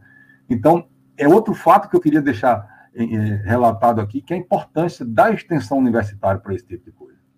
Porque você traz o estudante, traz o, o, o engenheiro, o, o, arquiteto em formação, o profissional em formação, para perto da diversidade, para perto da deficiência, faz ele vivenciar e não tem como ele não ser agradavelmente contaminado pelo vírus do respeito à diversidade. As pessoas mudam completamente depois de uma experiência dessa que a extensão possibilita. E é nisso que a gente aposta para chegar no, no, empresário, ou quando você for um, um, funcionário de uma empresa dessa, você tenha esse olhar e que possa é, sensibilizar o gestor que está lhe contratando, ou o, o, gestor público ou privado que está lhe contratando, para que uh, o respeito à diversidade seja mantido. Hum. Só falou algo muito importante. É, tem pessoas ao vivo aqui na live, mas quem em algum momento vai assistir essa, essa, essa, essa entrevista dentro do podcast, aqui no canal da, da Mini Innovations, que é, da, é detentora do podcast da mineração, que isso eu falo primeiramente como PCD e depois como uma pessoa que percebe também como defensor da causa. É, é, primeiramente, a gente aprende a ter mais respeito, tá certo? Você contratar um PCD, você vê que ele é uma pessoa que é mais respeitadora, principalmente e, e, e quando você, primeiramente, também um passo para trás, é quando um PCD chega no mercado de trabalho, você não vê o quanto de, de etapas ele já, ele, ele, de guerras que ele fez para chegar ali, de aceitar a própria deficiência, aceitar, estou com medo até de me emocionar aqui, aceitar a própria deficiência, é, é não ligar para a falta de respeito que isso acontece, para é, superar toda a diversidade para chegar no ensino, para obter o ensino, se cansar mais rápido, ficar, é, é, dar o dobro de, de, de força para conseguir é, alguma coisa. Ele chegou até ali, se formou, conseguiu conhecimento. Ele vai dar muito mais valor àquele emprego. Eu digo isso por causa própria, por causa de muitos amigos meus. Dão muito mais valor, dizendo, cara, isso aqui é uma vitória de, de e eu vou, tá, vou fazer tudo para continuar aqui. Logicamente, tem que ter o lado reverso também da empresa dar condições, mas pensando no mundo é assim. É você ter certeza que você vai ter uma pessoa do seu lado que vai ter, como a Regina até digitou aqui, o vírus do respeito. Ele vai respeitar e outra coisa, eu já falei isso aqui também no podcast, que, que ideias boas ou exemplos contaminam, né? Uhum. Então, quando você vê alguém com, com até qualquer uma, uma, uma deficiência, uma falta de mobilidade, fazendo uma coisa que você não faz, a pessoa fala, pô, cara, se esse cara faz, eu também faço. É. E às vezes eu falo muito isso, eu digo, gente, se eu consigo fazer, vocês fazem também. O pessoal reclamando um, um, uma vez no, no, prédio onde eu trabalhava, a parte de, de, de, de treinamento era no topo do prédio. Então, ah, eu tô cansado de subir, eu peguei, dá licença, subiu o cara, tu não tá cansado não? Eu falei, tô, cara, mas eu vou subir, tem que subir. Não adianta reclamar, tem que subir. Aí todo mundo seguia também aquele efeito rebanho, né? todo mundo seguia, porque disseram, pô, se até ele aí que tá cansado também, tá indo. Então, queria deixar registrado aqui no podcast também, junto com o que o professor Olivia falou, é isso. É, acredite num PCD e se surpreenda. Porque esse você vai ter, além de uma, uma é, é, pessoa ali que está dando valor àquela vitória que ele conseguiu, que é o emprego, ele vai radiar toda essa energia boa que ele tem para as outras pessoas e vai fazer o que a percepção delas mude, seja numa posição de cadeira, numa barra que você tem que colocar, que um dia você pode até também precisar. Um simples degrau, pelo mínimo que seja, se torna um obstáculo. Basta você ter um probleminha de acesso. Sim. Não é verdade, professor? O deparo em degrau, é, na NBR 9050, o mínimo, o máximo permitido é 5 milímetros, ou seja, nadinha. A partir daí, você já tem que tratar com uma rampinha. Então, 5 milímetros é nada. Quem tiver aí, pegue sua reguinha e veja lá o que são 5 milímetros. Mas para quem tem uma deficiência de mobilidade reduzida, é, é, muita coisa. João, eu queria deixar aqui um, um, um exemplo, um depoimento de uma, de uma live que eu assisti ontem, foi, foi pelo canal do nosso professor Eduardo Ronquete. É uma live que ele faz às quintas-feiras com o nome Nada Sobre Nós Sem Nós bastante interessante. Ontem ele trouxe Josi, uma baiana retada, que morava na Itália. A mulher é uma simpatia. É uma simpatia, você se apaixona logo de cara. E ela sofreu um acidente e aí ficou deficiente. Essa mulher literalmente rodou a baiana em Salvador para conseguir é, ter direito a IVE, né? Ela mexeu com estacionamento de shopping, mexeu com banheiro de hospital, está fazendo a casa dela, o arquiteto está trabalhando o projeto dela com, com acessibilidade de, do jeito que ela quer. Agora ela quer ir à praia. Ela quer ir à praia e quer ir sozinha, não quer que seja levada por ninguém, ela quer autonomia. Repare, ela na, não nasceu com deficiência, sofreu um acidente, ela morava na Itália, trabalhava com eventos. Ela subiu num trio elétrico, ela foi rainha do Carnaval da Bahia se você pensa o que é subir num trio elétrico com aquela escada de marinheiro, você numa cadeira de rodas, o quanto você mobiliza de gente para fazer você chegar até lá. O que é a vida de uma pessoa? É uma pessoa vitoriosa. Ontem eu assistindo a live, eu fiquei absolutamente impressionado. A energia dela.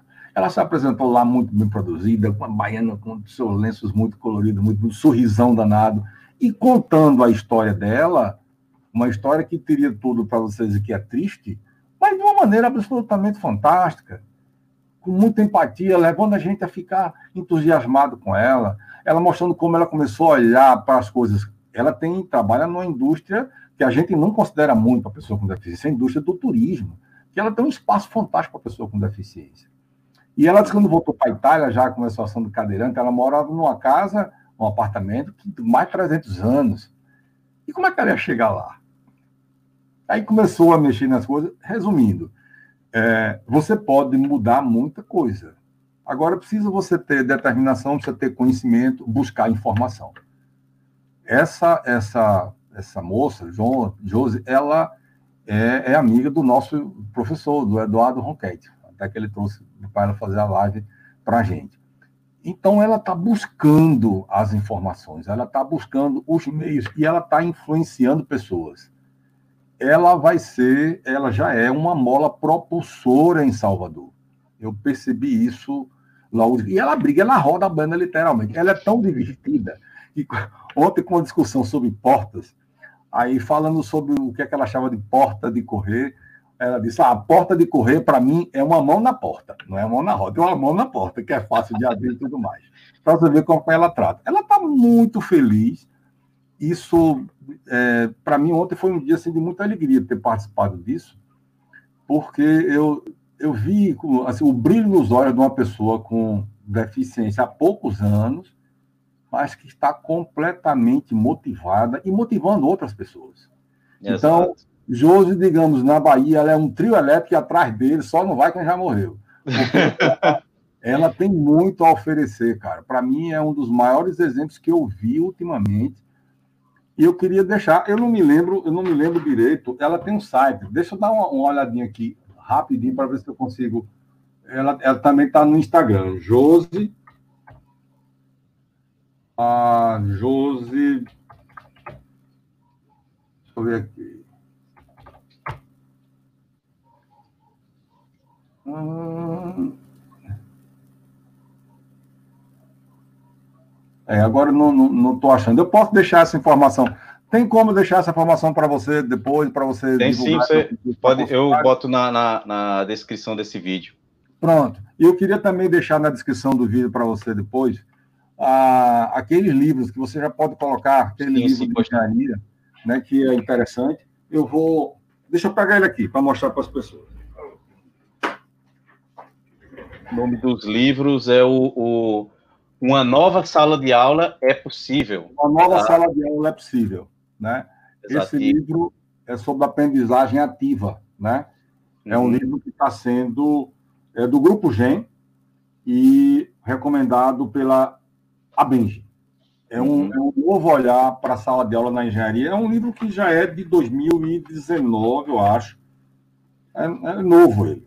É 19, de 2019. Mas que eu descobri né, na, recentemente e eu estou folheando, porque a gente vai ter que mudar muita coisa né, na, no nosso aprendizado. Inclusive, isso aqui, nesse formato aqui, que a gente vai ter que eh, continuar explorando, ele está irreversível, né? Fazia quanto tempo que a gente tinha se visto? Aí foi preciso uma pandemia desse tamanho para a gente. pois é. Dessa maneira, então a gente não desgruda mais. Então, eu você deixar essa descrição para o pessoal desse livro, serve para estudante de engenharia, para profissional de engenharia. Tem aquela resolução do, do, Conselho Nacional que eu também queria que você deixasse. E depois eu vou passar para você o link do, da matéria sobre a União Europeia. Uhum. E para você deixar também, porque são maneiras de você se manter bem informado com o que está acontecendo aí no, no mundo afora. Ok. É Professor Lívio, muito obrigado mesmo por seu participar. A gente podia ficar aqui é, é, o resto da noite conversando, mas... Até dá uma dor, né? Pois é.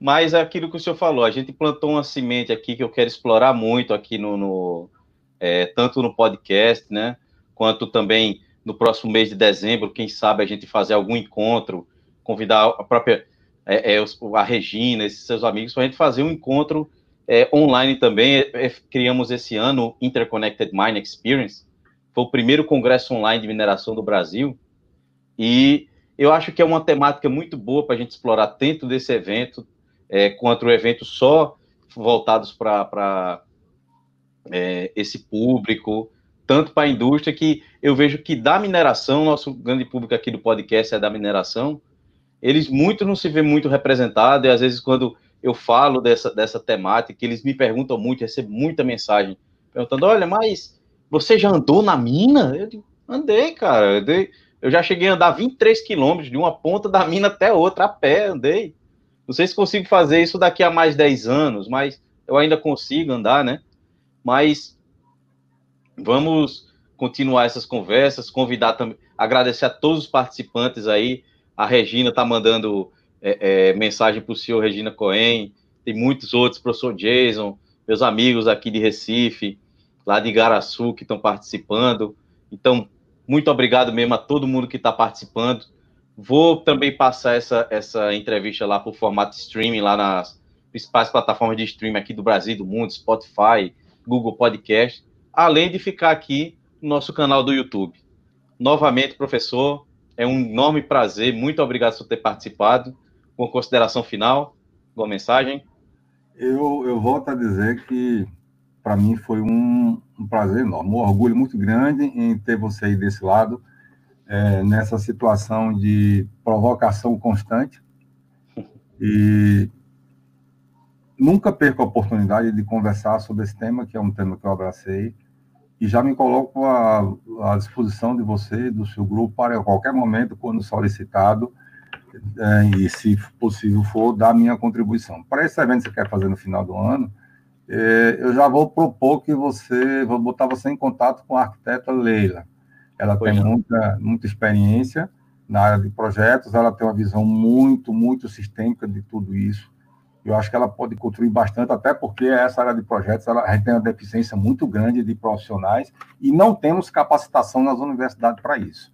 A gente não tem, por exemplo, pós-graduação, um, uma graduação específica para isso, um curso específico para projeto é, de show de fábrica, né? projeto na, nessa área para pessoa com deficiência. Eu acho que ela pode agregar bastante, ela tem um chão, um chão bem, bem rodado né? nessa área e pode, pode ser de grande, grande valia para todos nós. Fico feliz por isso, um dia que vai ficar marcado aqui na, na minha vida, não só pelo reencontro com você, mas pela oportunidade que você me deu de, de expor né, minhas, minhas ideias, as minhas lamúrias até, né, mas sempre que é, é, bem-humorada e propositiva. Eu sempre estou com vontade de impulsionar, eu sempre quero avançar um pouquinho mais, e essa chance que você me deu é mais um, motivo para continuar impulsionando. Fico muito feliz com isso. É isso aí. Pessoal que tá, ficou presente aqui desde o início da live até agora, muito obrigado vocês estão participando. É, não deixem de sair aqui sem se inscrever no canal, é muito importante para que essa palestra, que o YouTube entenda que esse assunto é importante e quem busca, encontre o nosso canal, encontre esse tipo de palestra, a plataforma entende dessa forma. Compartilhem também nos seus grupos, que é para mais pessoas terem, terem esse conhecimento, esse acesso mandem mensagens aí, deixem mensagem, mandem e-mail para a gente, que é para a gente continuar com esse trabalho aqui, lembrando que é gratuito, mas de qualidade. E, novamente, professor, muito obrigado. Até a próxima, até a próxima, pessoal do podcast da mineração. Lembrando, o, é, mineração pode não ser o futuro, mas não existe futuro sem mineração. Professor, muito obrigado. Valeu, João.